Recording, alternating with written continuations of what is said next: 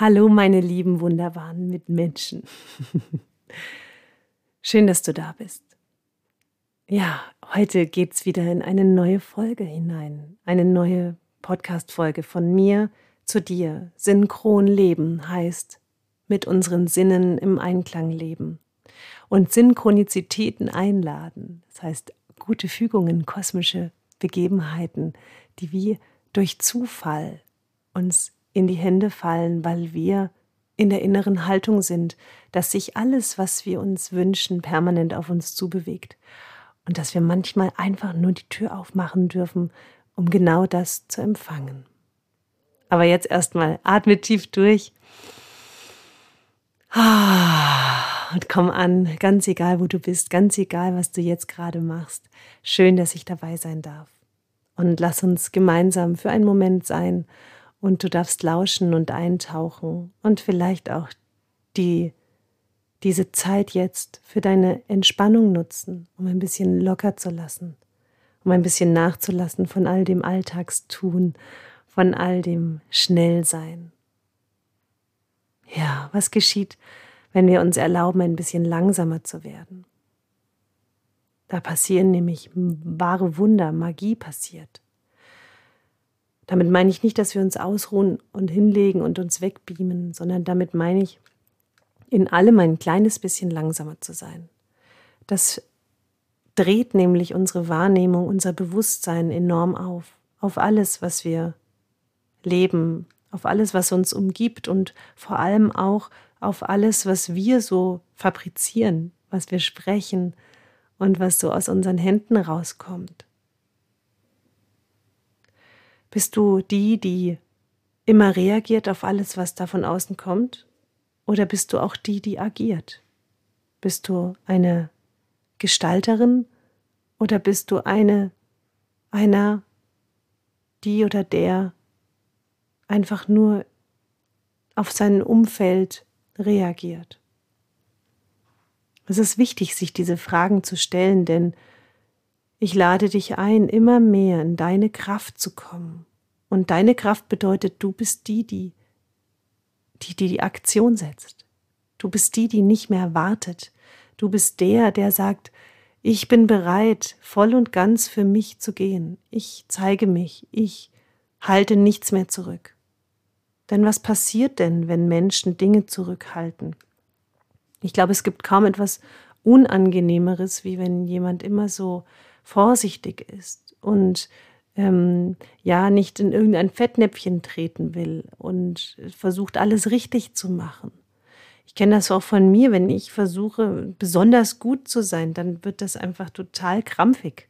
Dann ist das total unnatürlich und dann kommt das auch überhaupt nicht gut an. Und je mehr ich in diese Verbindung mit mir gehe und je weniger wichtig mir am Ende das Ergebnis ist, sondern der Weg, den ich gehe, also die, die innere Haltung, die ich habe, während ich dorthin gehe, wenn ich darauf den Fokus setze, in einem guten Zustand zu sein, dann kann das Ergebnis am Ende des Tages auch einfach nur gut sein, weil wir uns nicht verbogen haben, uns nicht gezwungen haben, uns nicht angepasst haben, uns nicht äh, ja, krumm gemacht haben, uns nicht Arme und Beine abgeschnitten haben, um irgendwo dazuzugehören oder um irgendwo hineinzupassen. Und diese Podcast-Folge heute, sie heißt, was, wenn du jetzt voll und ganz für dich gehst? Und was bedeutet das überhaupt?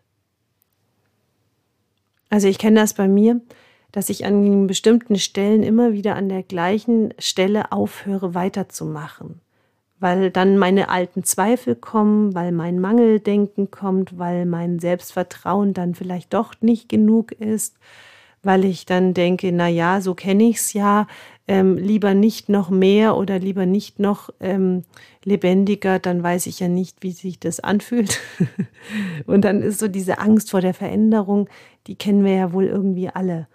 Und wenn wir aber bereit sind, uns nicht mehr zu stoppen, also vor allem uns selbst nicht mehr zu stoppen und damit uns aber auch nicht mehr stoppen zu lassen vom Außen, von unserem Umfeld, von wem auch immer, von unseren Kindern, Eltern, Partnern, Partnerinnen, ähm, Nachbarn, wir lassen uns permanent stoppen, weil wir permanent meinen, wir müssen es doch den anderen irgendwie klar machen, recht machen. Wir müssen doch verstanden sein. Erst wenn der mich verstanden hat, kann ich das machen oder wenn sie das akzeptiert hat.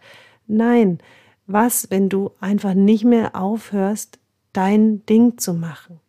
Und damit meine ich nicht mit dem Kopf durch die Wand, ohne nach links und rechts zu schauen, sondern damit meine ich, in dieser inneren Vereinbarung zu sein und zu leben, dass du jeden Moment da bleibst und dass du wach bleibst und dass du in dieser Langsamkeit des Gehens dich übst, um zu verstehen, dass du die Wahrnehmung bist, dass du der Raum bist, der alles erschaffen kann. Wenn ich Coaching-Klienten habe und die sind so ganz schnell, also es gibt ja Menschen, die ultra schnell sind, dann ähm, fange ich mit denen an, in diese langsame Yoga-Form zu kommen. Also dann dürfen die lernen, wie es geht, sich langsam zu bewegen. Und das hat unglaublichen Widerstand bei den Menschen, weil sie das ja nicht gewöhnt sind. Ihr Lebenstempo ist viel schneller.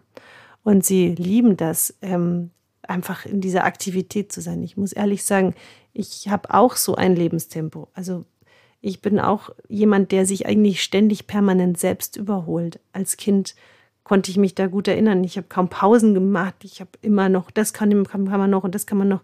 Und auch als Mutter kann ich das wiederfinden, ne? dass man eigentlich alles in einen Nachmittag kriegt und dann kann man auch noch ins Schwimmbad und dann schaffen wir auch noch die Eisdiele und hinterher gehen wir auch noch mal im Garten ähm, Schmetterlinge fangen. Keine Ahnung. Also so, so dieser Möglichmacher-Typ, den kann ich in mir auch finden. Ich kann aber auch in mir finden, Entschuldigung, wenn ich in dieser Möglichmachenergie bin, dass es manchmal zu schnell ist und dass ich dann nachher total fertig bin und dass ich nachher in einer Energie bin, die völlig ausgeleert ist. Und wenn ich mir, nochmal Entschuldigung, wenn ich mir auf diesem Weg erlaube, langsamer zu sein, und damit meine ich nicht weniger zu erschaffen, sondern einfach ein bisschen langsamer zu gehen und dann vielleicht auch mal ein Nein zu sagen an einer bestimmten Stelle, ähm, dann ist der Weg wesentlich schöner für alle Beteiligten. Und so, wie ich jetzt gerade über die Coaching-Klienten spreche, also wenn ich die so reinbringe in mein Bewegungsprogramm von Langsamkeit, dann kommen da erstmal viele Widerstände, weil die sagen, ja, ja, du sagst doch immer, ich soll mich nicht stoppen lassen in meinem Tempo, ich soll nicht aufhören. Sag ich, ja, genau, das ist genau richtig. Und gleichzeitig ähm, darfst du in deinem Tempo bleiben und Langsamkeit hinzufügen.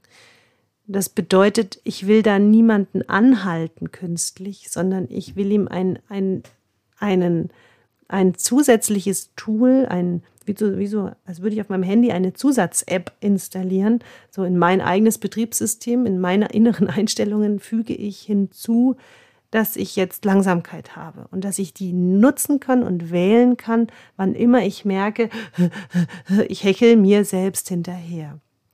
Und das ist so diese Idee von ähm, Langsamkeit, die nichts damit zu tun hat, dass wir weniger erschaffen, die nichts damit zu tun hat, dass wir uns selbst stoppen und die auch nichts damit zu tun hat, dass wir ähm, uns selbst verbiegen, sondern wie gesagt, es geht um das Hinzufügen und Seit Jahren unterrichte ich Move to Filio Yoga. Das hat sich für mich total stimmig entwickelt. Auch das habe ja nicht ich entwickelt, sondern das ist durch mich einfach immer klarer geworden.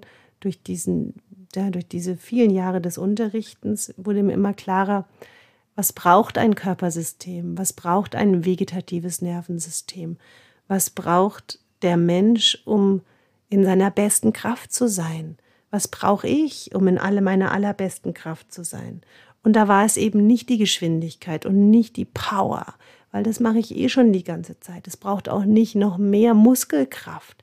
Es braucht auch nicht noch mehr Geschwindigkeit, sondern es braucht Langsamkeit, Tiefe, die Fähigkeit, wieder nachspüren zu können die Momente, wo wir uns in einer Position wirklich ausdehnen. So, stellt euch vor, das sage ich oft in meinen Move to Feel Stunden, die, wenn wir ähm, die Unbeweglichkeit des Körpers einladen, damit meine ich also den Körper nicht bewegen in einer bestimmten Asana, in einer bestimmten Position, dann bringt das unglaubliche Ruhe in unseren Geist. Und während wir diese Position halten, ist aber ganz viel los innerlich. Also das heißt, wir sind total mit Schmerzen manchmal ähm, konfrontiert oder mit tiefen Dehnschmerzen oder auch mit blockierten Stellen. Und es geht darum, nicht wegzugehen da, sondern da zu bleiben und zu atmen und sich zu vertiefen und weich damit zu bleiben und sanft zu sein und immer wieder auch mit der Frage zu gehen, wie viel liebevoller kann ich jetzt gerade atmen mit meinem Körper. Und wenn wir diese Ebene erreichen, ähm, so die Verkörperung, dann können wir so auf diese App, die wir zugefügt haben auf unserem Handy, also die, dieses Tool, das wir in unserem Betriebssystem Körper hinzugefügt haben, nämlich Langsamkeit, anwenden in allen anderen Bereichen. Und das ähm, ist der Grund, warum ich das unterrichte und das selber auch so liebe, weil es gibt nichts, was mich milder macht, sanfter macht, verbundener sein lässt, als diese langsamen, ausgewogenen Bewegungen, die dennoch sehr, sehr tief gehen und auch wirklich ja, bis ans Mark gehen, im wahrsten Sinne des Wortes. Und wenn das ein Mensch gekriegt hat, also wenn das so im System angekommen ist, das eine ist ja so im Kopf das gehört zu haben, zu sagen, okay, ist logisch, mache ich, da sind wir noch ganz lange nicht an der Stelle, das wirklich in der Verkörperung zu haben, das wirklich gefühlt verstanden zu haben. Und das ist der Moment, wenn wir den Körper hinzufügen. Und also wenn das dann ein Mensch begriffen hat, und begreifen meine ich jetzt wirklich so mit beiden Händen fühlbar in den Sinnen drin hat, so, das immer wieder bei Synchron, ähm, dann lebt er das auch. Und darum geht es in allen meinen Programmen. Ich habe einen riesengroßen Anspruch daran, dass das, was ich unterrichte, lebbar wirkt, wird. Nicht nur, dass das schöne Worte sind, denen man gut und gerne zuhört, und auch nicht, dass das sich als schlau anhört oder dass wir mehr Wissen an, ansammeln. Ja, das passiert alles nebenher. Das wirklich, wirklich Wichtige ist mir, dass wir das in die Zellen kriegen, dass wir das ins System kriegen, so dass eben unsere Beziehungen leichter werden, dass wir näher zueinander kommen, dass wir mehr Verbindung zu uns selber haben, dass es uns viel leichter fällt, diese Körperimpulse zu verstehen, dass es uns viel, viel leichter fällt, der eigenen Intuition zu folgen und dass wir lernen, in Fragen zu leben und nicht permanent dem Geplapper unseres eigenen Verstandes ja, ausgeliefert zu sein. Jetzt habe ich eine gute Freundin, die ist auch wirklich schon in einem reifen Alter, sage ich jetzt mal, und die weiß richtig viel. Die hat schon so viel in ihrem Leben gemacht. Und immer wenn sie Schmerzen hat, dann ist sie so rückgeworfen in ein ganz altes, ja, ich würde fast sagen, infantiles Muster ähm, der Hilflosigkeit, des Opferseins. Und immer wieder erinnere ich sie daran, dass sie das nicht mehr bedient, dass sie da bleibt, dass sie weiß, okay, wenn der Schmerz zu groß ist, dann, dann muss ich Pause machen und nicht noch fünf Stunden arbeiten. Ähm, und wenn der Schmerz aber aufgehört hat, dann heißt es auch wieder, sich zu bewegen, also mit dem Körper zu tanzen. Und so diese manchmal ganz banalen Dinge, die wahrscheinlich für jemanden, der keine Schmerzen hat, völlig logisch klingt, das können Menschen ganz oft nicht anwenden, wenn sie da drin sind in den Problemen. Und da ist jetzt der Körperschmerz nur ein Beispiel. Also wie viele eingeklemmte Situationen haben wir permanent? Also in Konflikten, in inneren ähm, Befindlichkeiten, in, also in Streitereien, in ähm, also es passiert permanent, dass uns irgendetwas einklemmt. Jemand sagt was, es triggert uns. Und wenn wir in dieser eingeklemmten Energie sind, dann können wir nicht mehr klar und deutlich auf uns selber blicken und es nicht mehr erkennen, was da eigentlich vor sich geht.